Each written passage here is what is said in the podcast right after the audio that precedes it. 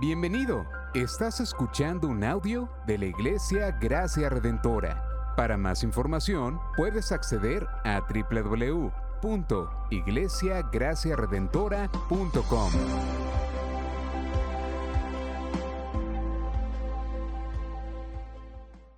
Dios les continúe bendiciendo, iglesia.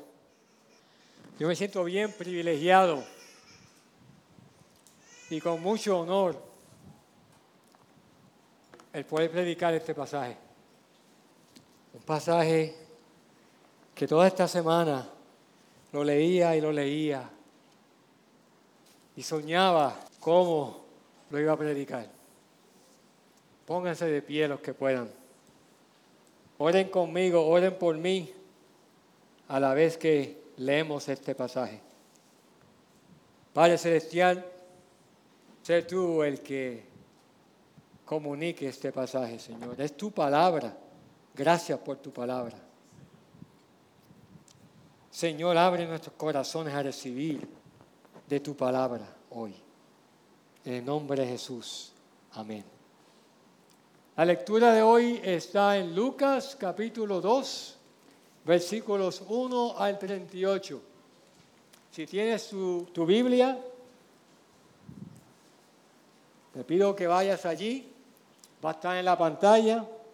Si tienes tu teléfono, lo puedes leer ahí.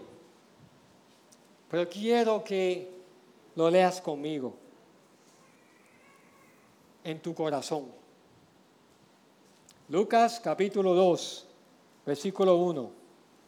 Aconteció en aquellos días que salió un edicto de César Augusto para que se hiciera un censo de todo el mundo habitado. Este fue el primer censo que se levantó cuando Sireno era gobernador de Siria. Todos se dirigían a inscribirse en el censo, cada uno a su ciudad. También José subió de Galilea, de la ciudad de Nazaret, a Judea, la ciudad de David, que se llama Belén, por ser él de la casa y la familia de David, para inscribirse junto con María, comprometida para casarse con él, la cual estaba encinta. Sucedió que mientras estaban ellos allí, se cumplieron los días de su alumbramiento y dio a luz a su hijo primogénito. Lo envió, lo envolvió en pañales y lo acostó en un pesebre, porque no había lugar para ellos en el mesón. En la misma región había pastores que estaban en el campo, cuidando sus rebaños durante las vigilias de la noche. Y un ángel del Señor se les presentó. Y la gloria del Señor los rodeó de esplendor y tuvieron gran temor. Pero el ángel les dijo, no teman, porque les traigo buenas nuevas de gran gozo que serán para todo el pueblo. Porque les ha nacido hoy en la ciudad de David un Salvador, que es Cristo el Señor. Esto les servirá de señal. Hallarán a un niño envuelto en pañales y acostado de un pesebre, en un pesebre. De repente apareció con él, con el ángel, una multitud de los ejércitos celestiales alabando a Dios y diciendo, Gloria a Dios en las alturas y en la tierra paz entre los hombres en quienes Él se complace. Cuando los ángeles se fueron al cielo, los pastores se decían unos a otros, vayamos pues hasta Belén y veamos esto que ha sucedido, que el Señor nos ha dado a saber. Y fueron a toda prisa y hallaron a María y a José y al niño acostado en el pesebre. Cuando lo vieron, dieron a saber lo que se les había dicho acerca de este niño. Y todos los que lo oyeron se maravillaron de las cosas que les fueron dichas por los pastores. Pero María atesoraba todas estas cosas, reflexionando sobre ellas en su corazón.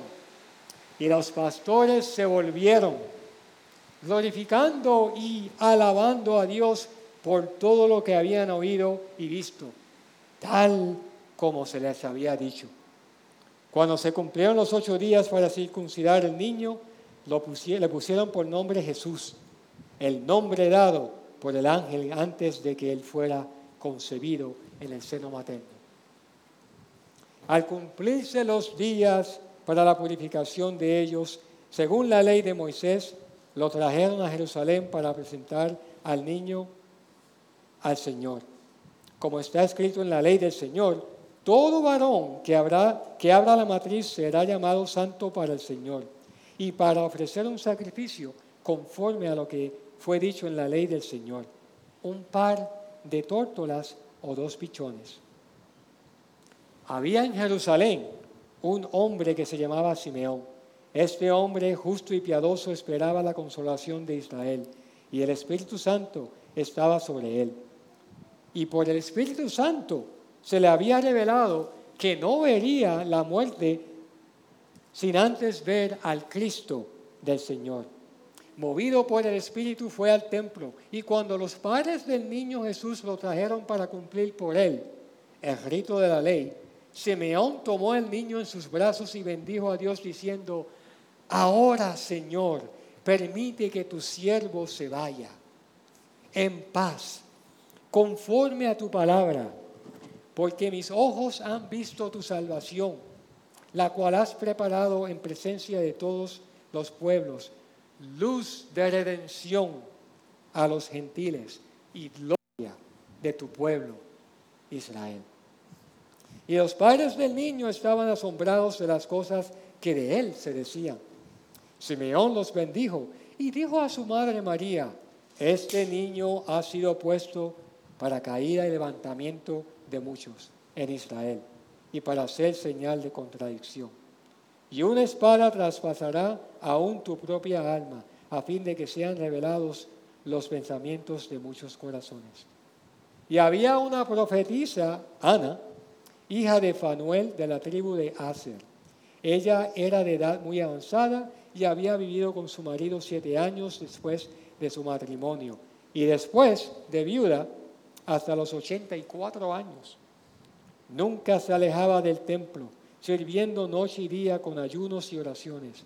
Llegando ella, en ese preciso momento, daba gracias a Dios y hablaba del niño a todos los que esperaban la redención de Jerusalén. Amén. Pueden sentarse. Entonces, muchas gracias por estar de pie por tanto tiempo, pero esta escritura había que, leer, que leerla completa, porque es una historia increíble, increíble. Cuando la leí y la leí toda esta semana, lo que me venía a la mente era cuando tú lees un libro y después ves la película, ya tú sabes lo que va a pasar. Aquí hay fanáticos de Harry Potter, ¿verdad? Sí. The Lord of the Rings. Son uno de los favoritos míos. Yo me acuerdo cuando yo fui la primera, la primera película de Lord of the Rings, que se llama eh, The Fellowship of the Ring. Yo estaba en Hawái con mi esposa y fuimos a verla. Yo no sabía nada de esos libros, nada. Yo no leía a Tolkien. Yo fui a ver esa película y me fascinó. Y de último, cuando terminó, yo dije, pero la dejaron así. Y alguien por detrás me dijo, es una trilogía. Y yo, oh, ok, dale. Pero después de eso leí todos los libros yo me convertí en un fanático de Tolkien y me sabía todas las contestaciones. O también cuando tú vas a ver una película y le dices, voy a ver esta película, y esa persona te dice, ah, yo sé cómo, cómo termina, y te cuenta todo, cómo todos murieron o todos vivieron. Y tú dices, contra, no puedo verla. No sé si eres como, como yo. A mí me gustan ver películas y ver cómo el director construyó esa escena específica. Cuando las motoras están corriendo por la calle y no chocan con nada. ¿Cómo ellos construyeron esa escena? Y me vino a la mente, y no soy músico, cómo el Señor soberano orquestó todo esto.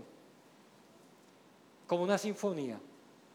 Aquí me voy a arriesgar, así que no soy músico, pero como un conductor de orquesta, tiene a los instrumentos, a los músicos agrupados en secciones, pero él dirige en armonía la música. Esto me vino a la mente cuando leí este pasaje. ¿Qué pasó? ¿Qué tuvo que haber pasado para llegar a este momento?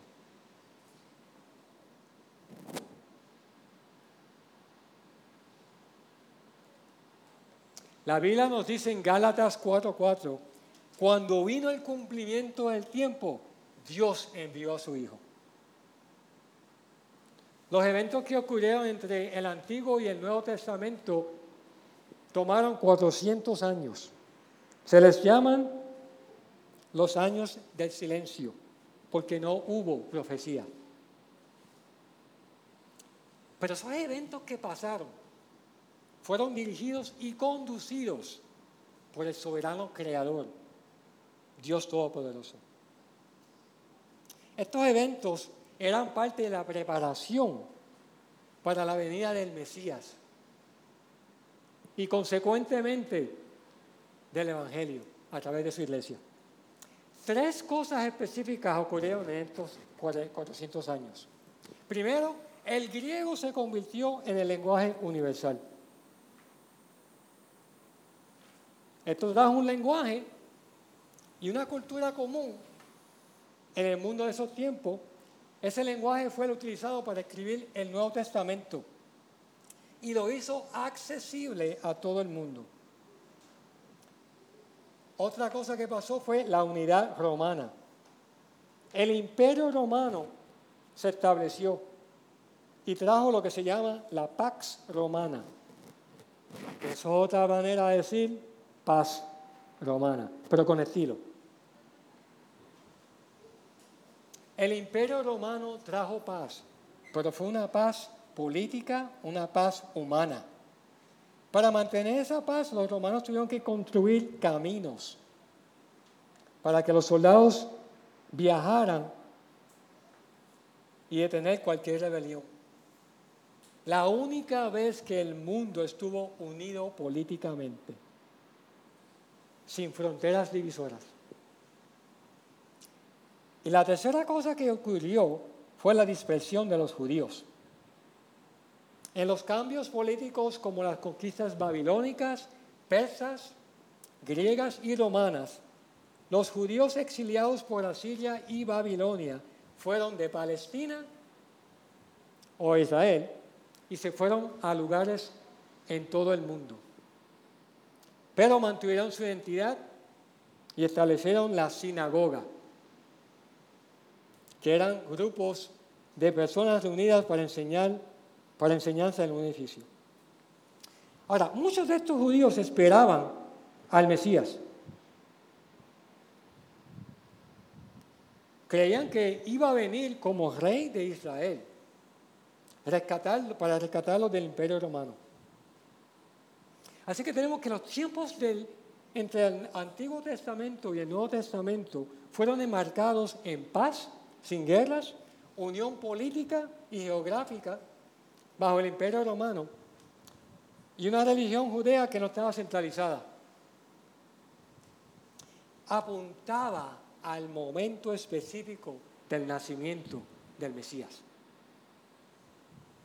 El Nuevo Testamento comienza con los evangelios de Mateo, Marcos, Lucas y Juan.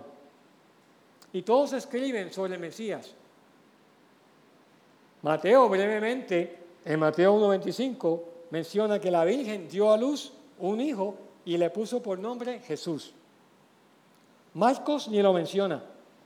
Marcos se va directo al comienzo del ministerio de Juan Bautista.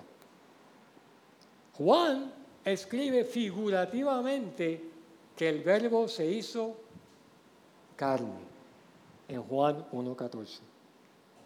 Lucas es el único que escribe con detalles sobre el nacimiento del Mesías.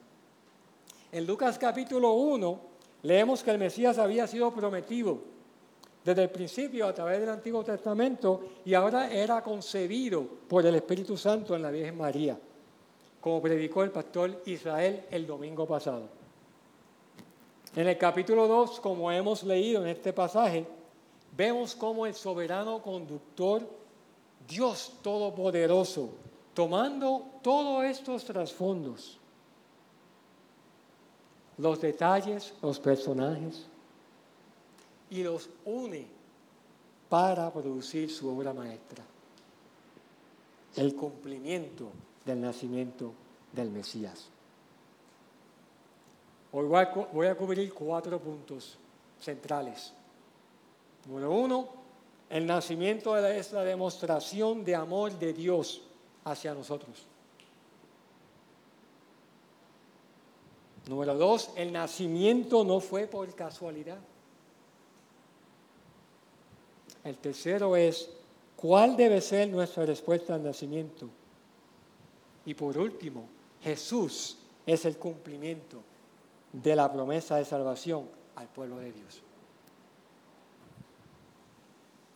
En Lucas 2, del 1 al 7, vemos el nacimiento como la demostración de amor de Dios hacia nosotros. No sé si muchos de ustedes saben que yo fui a una escuela de arte plástica en la intermedia y la superior. La escuela Luchetti en el condado, en San Juan, pues yo nací en, San Juan. Esa escuela Luchetti está abandonada ahora, bendito. Se mudó para la Central y no sé lo que está pasando allí. Pero era una, una escuela que escogía. Yo tenía destreza para dibujar, no pintando tanto. Pero en esa escuela yo aprendí muchas cosas. Y una de las cosas que aprendí es como tú tienes que escoger el canvas, el material del canvas, el tamaño del canvas, antes de, tú hacer algo. Tienes que escoger si vas a dibujar los este, lápices correctos, qué gruesos son. Si vas a pintar los, pinceles, no todos los pinceles son únicos. Los colores, ¿qué tipo de pintura vas a utilizar? Acrílico, de aceite, lo que sea. También tienes que aprender que para dibujar una cara, tú no empiezas con el ojo. Tú no empiezas a dibujar un ojo bien detallado y te olvidas de la proporción. Tienes que dibujar con perspectiva, con proporción. Aquí me imagino que hay bastantes artistas aquí, saben lo que estoy hablando. Balance. También aprendí que para dibujar o para pintar tienes que hacer el trasfondo primero y luego añadir los detalles encima. Eso me vino a la mente cuando vi este pasaje en el capítulo 2 sobre el nacimiento de Jesús.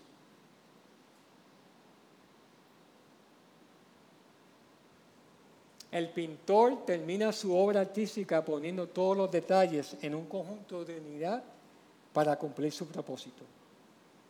Tal como el pintor pinta, tal como el conductor conduce, tal como el director de película pone todo junto, Aquí vemos que Dios, a través de Lucas, escribe cómo todos los detalles vinieron en conjunto para este nacimiento del, Mesías.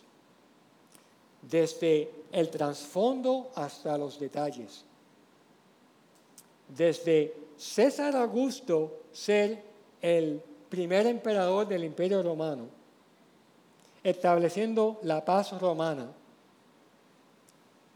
Y dejarse mover, y quién se resiste a Dios, dejarse mover por Dios para establecer un censo, el primero del imperio. El censo puso en movimiento todos los, todos los movimientos, los detalles aquí. Este censo fue por razón de impuestos, Fue una razón política. También vemos el detalle de Belén. ¿Por qué Belén? Belén fue conocida como la ciudad de David. José tenía linaje de David. Eso lo escuchamos el domingo pasado y lo leemos. Y tuvo que ir a Belén para ser empadronado a través del censo. El Mesías tenía linaje de David y nació en su ciudad. También vemos el, detalle del pesebre. El censo movió a muchas personas a través de eh, la, Israel. Y se tuvieron que mover para ser empadronados. Así que muchos estaban en Belén y no había lugar en el mesón. Un pesebre, si no lo saben, es un comedero de animales. Ahora, hay dos versiones. El pesebre pudo haber sido colocado en, en el centro de un círculo donde estaba rodeado de habitaciones. Y cada persona que venía con sus animales se establecía y ponía a los animales en la parte de atrás. Y ese círculo cerraba con el pesebre. Hay muchos que piensan que ese pesebre estaba en el centro. Pero a mí me gusta la tradición. El pesebre estaba en una cueva. Una cueva que era también establo.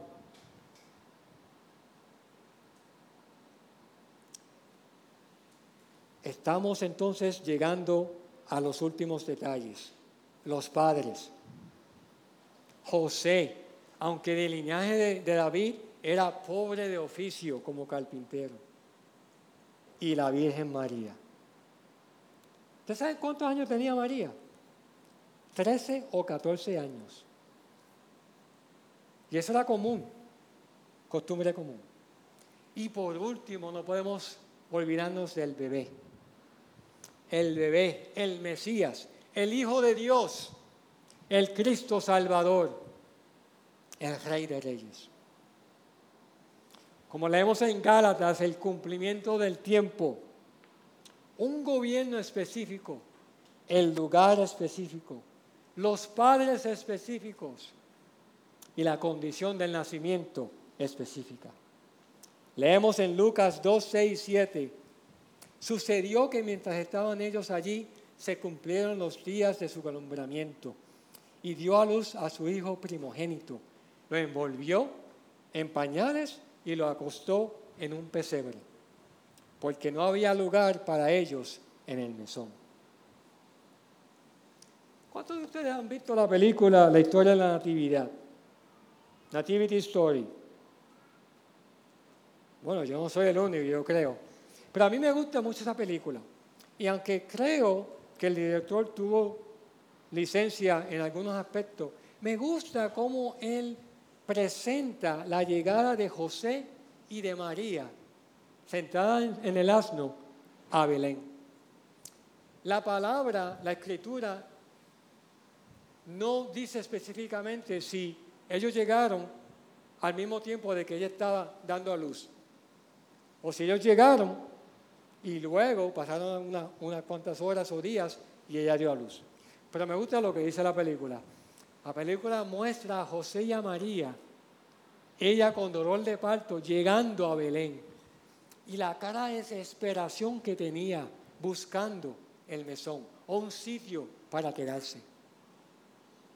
Y encontraron el establo. O le mostraron el establo. Y llegaron. Sin familia alrededor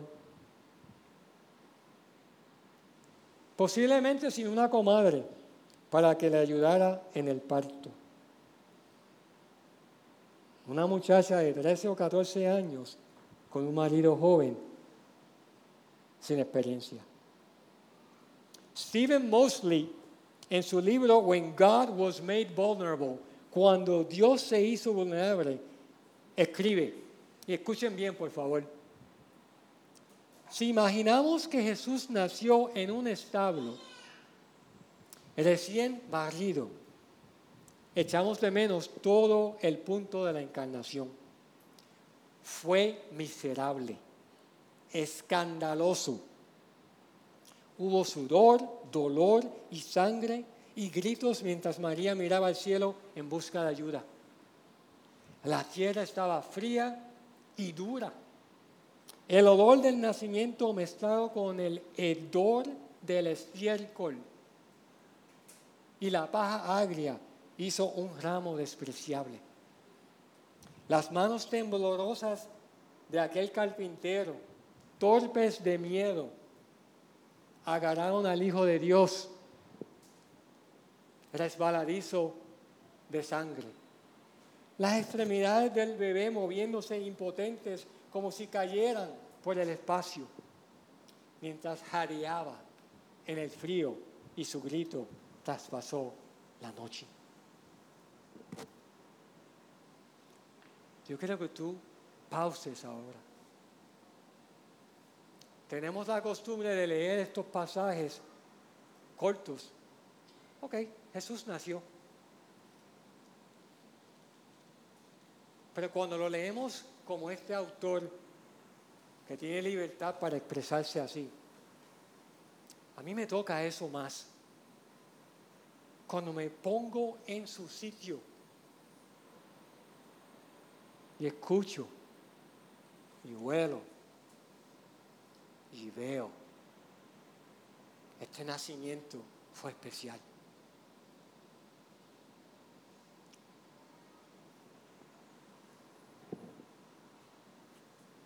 Y ahí tenemos a un bebé, un bebé único, pero como todo otro bebé, indefenso, frágil, vulnerable, dependiente. Jesús no, pretendió ser el bebé. Aquí no tenemos al boss baby de la película, un super bebé. Y no he visto la película. Jesús no pretendió ser bebé. Él fue totalmente bebé.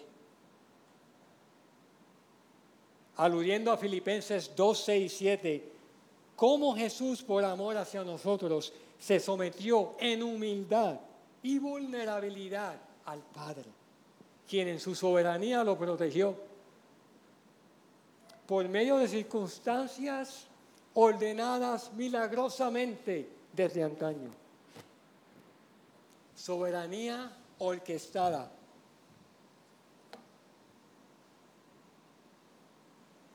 Y así que tenemos que el nacimiento no fue por casualidad.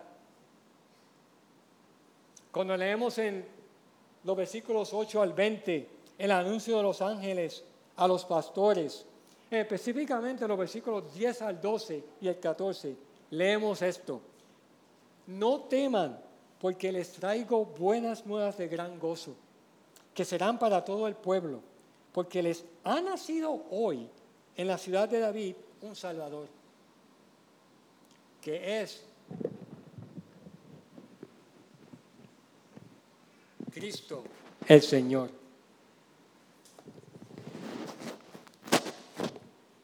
Perdonen. Esto les servirá de señal. Hallarán a un niño envuelto en pañales y acostado en un pesebre. Y luego el versículo 14, cuando los ángeles declaran, gloria a Dios en las alturas y en la tierra paz entre los hombres en quienes Él se complace. El anuncio definitivamente apunta a Jesús como el Cristo Mesías, el Señor, el cumplimiento de la promesa dada por Isaías y otros profetas. En particular, cuando vamos a Isaías 7, 14 y 9 y 6, que lo leímos hoy, las frases o palabras señal y les ha nacido hoy se repiten. La señal el niño envuelto en pañales y acostado en un pesebre. Es como si Dios y los ángeles dijeran, este bebé que nació, este es el Mesías. No otro bebé, este es. Esos pañales no eran pampers, ni loops o loves, ¿cómo se dice?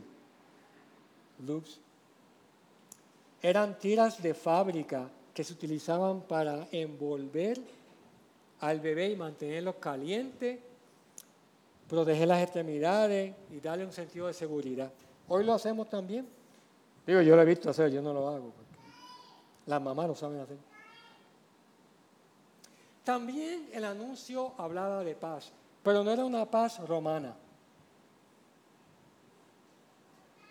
El anuncio decretaba en la tierra paz entre los hombres en quienes Él se complace, en el versículo 14. ¿Qué tipo de paz entonces habla esto? ¿No era una paz universal donde no había guerras? Los ángeles se referían a la paz que viene de la reconciliación entre Dios y los seres humanos. Pero no todos los seres humanos, los que Él ha determinado por medio de la fe, en los que Él se complace. Ahora, no sé si te has preguntado esto. ¿Por qué el anuncio vino a los pastores? ¿Por qué? ¿Por qué a los pastores? Los pastores no eran estimados. De hecho, la tradición de, eh, Judea, los pastores eran de una clase social muy baja. Lo más bajo que había eran leprosos en esa clase social. Estos pastores eran considerados mentirosos, de no confianza, hasta criminales. Estaban cerca de Belén y no en Belén, porque no estaban permitidos en la ciudad. Y estaban pastoreando los animales que eran sacrificados en el templo. ¿Por qué a los pastores?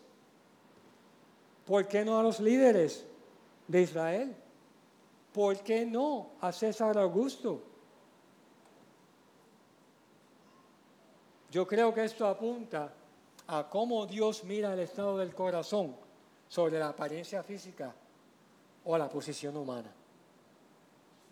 Como vemos en su relación con David como rey de Israel en 1 Samuel 16:7, cuando aún David siendo un pastor de ovejas fue elegido como rey de Israel por Dios mismo.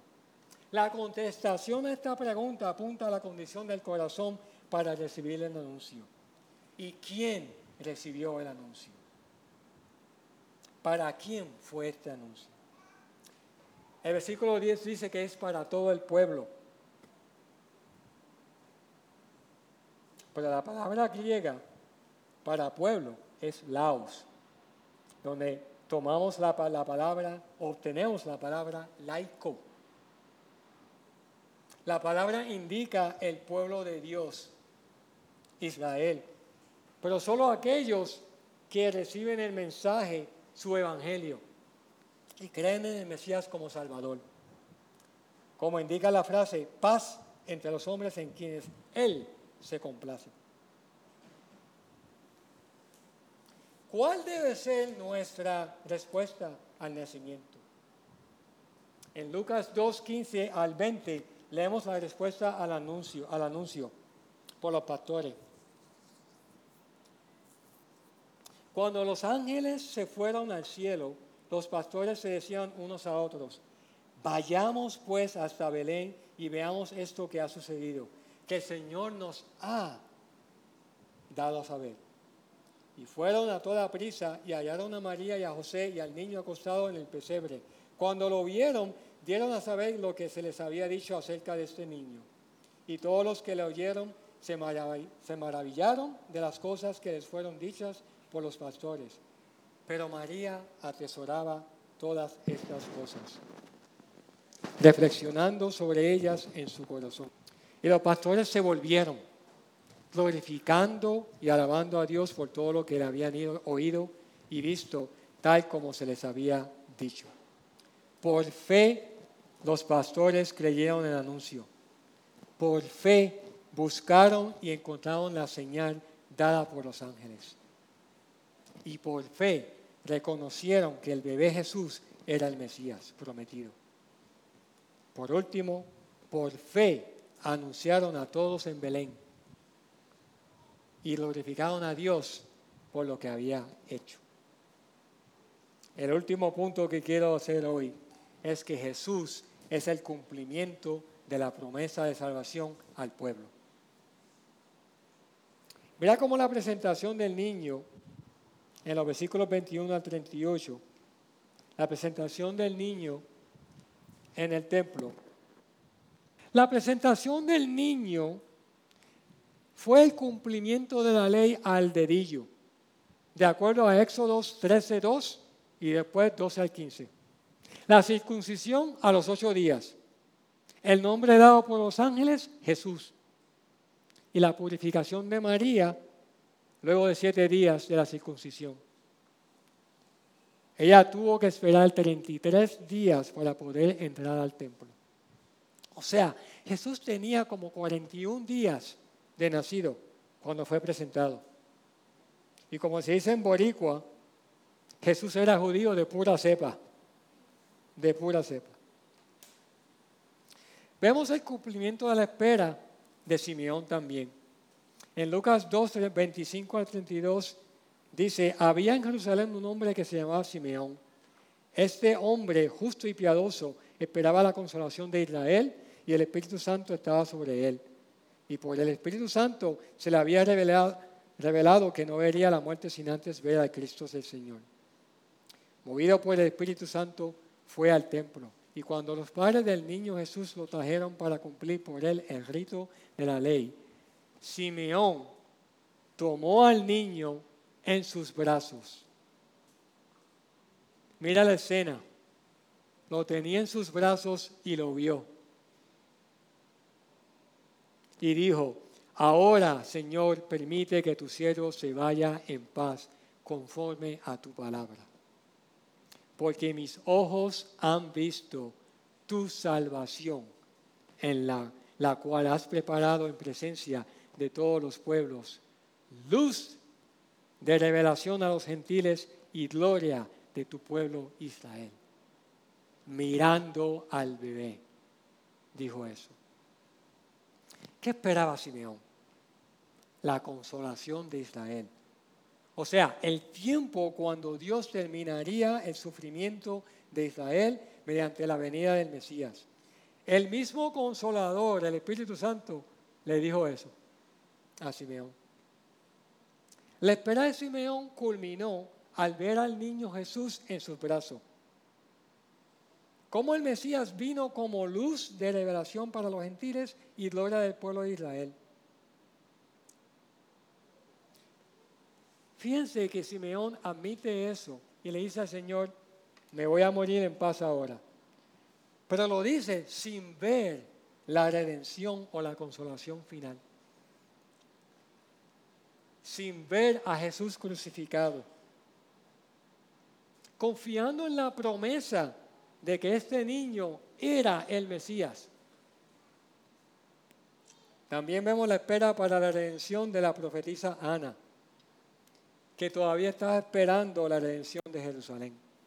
Como muchos que escucharon el mensaje, muchos como José y María que lo escucharon, los pastores cerca de Belén, todos los que escucharon el mensaje de los pastores en Belén también, Simeón también, y todos los que escucharon en el templo, porque habían personas escuchando. La presentación no fue en secreto, fue a la vista de todos. El nacimiento no fue en secreto, fue a la vista del mundo, fue público.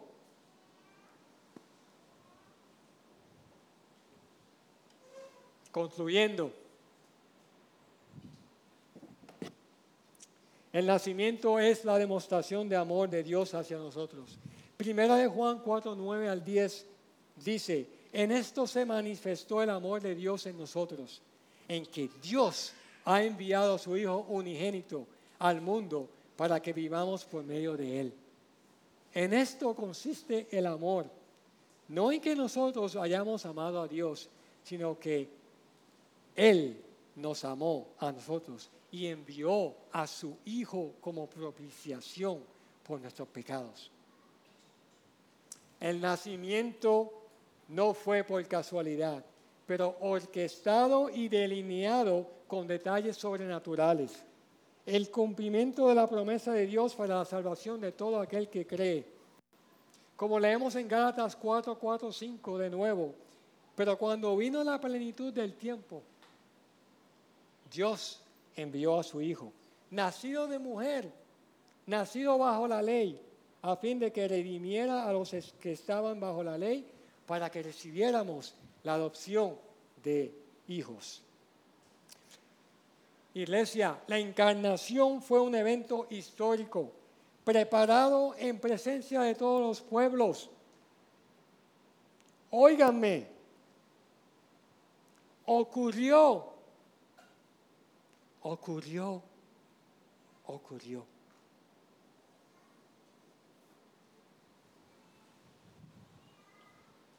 Ese bebé en el pesebre era el Mesías. Ver al Mesías era ver la salvación de Dios en forma humana. ¿Cómo puede ser? ¿Cómo debe ser nuestra respuesta a este nacimiento? Para eso tenemos que mirar a los pastores y a José y a María también. Los pastores por fe, y es por fe también que hoy podemos creer el anuncio del Evangelio. También por fe podemos buscar en la señal, en la palabra y vemos a Jesús como el Mesías Salvador. Y es por fe que podemos anunciar su Evangelio hoy en día. Y mira a José y a María, asombrados ante todo lo que se decía del Mesías. ¿Estamos asombrados ante el Mesías hoy? Venimos a Él asombrados María también atesoraba y reflexionaba el significado de quién era Jesús en su corazón. Por último, Jesús es el cumplimiento de la promesa de salvación al pueblo de Dios, para ambos Israel y los gentiles. A la vez que tenemos a los músicos que lleguen al frente para la última canción. Yo quiero retarlos, quiero retarnos a nosotros como iglesia, como seres humanos.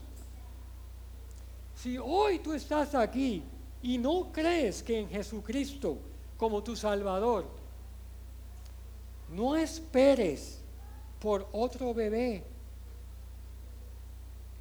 no esperes por otro redentor. No hay ningún otro salvador.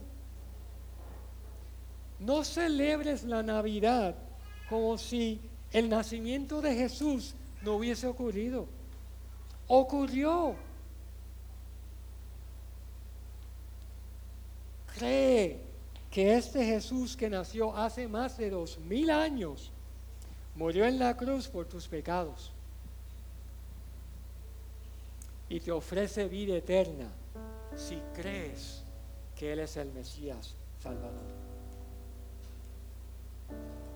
Si estás hoy aquí y ya tú crees que Jesús es el Mesías, ¿lo estás esperando?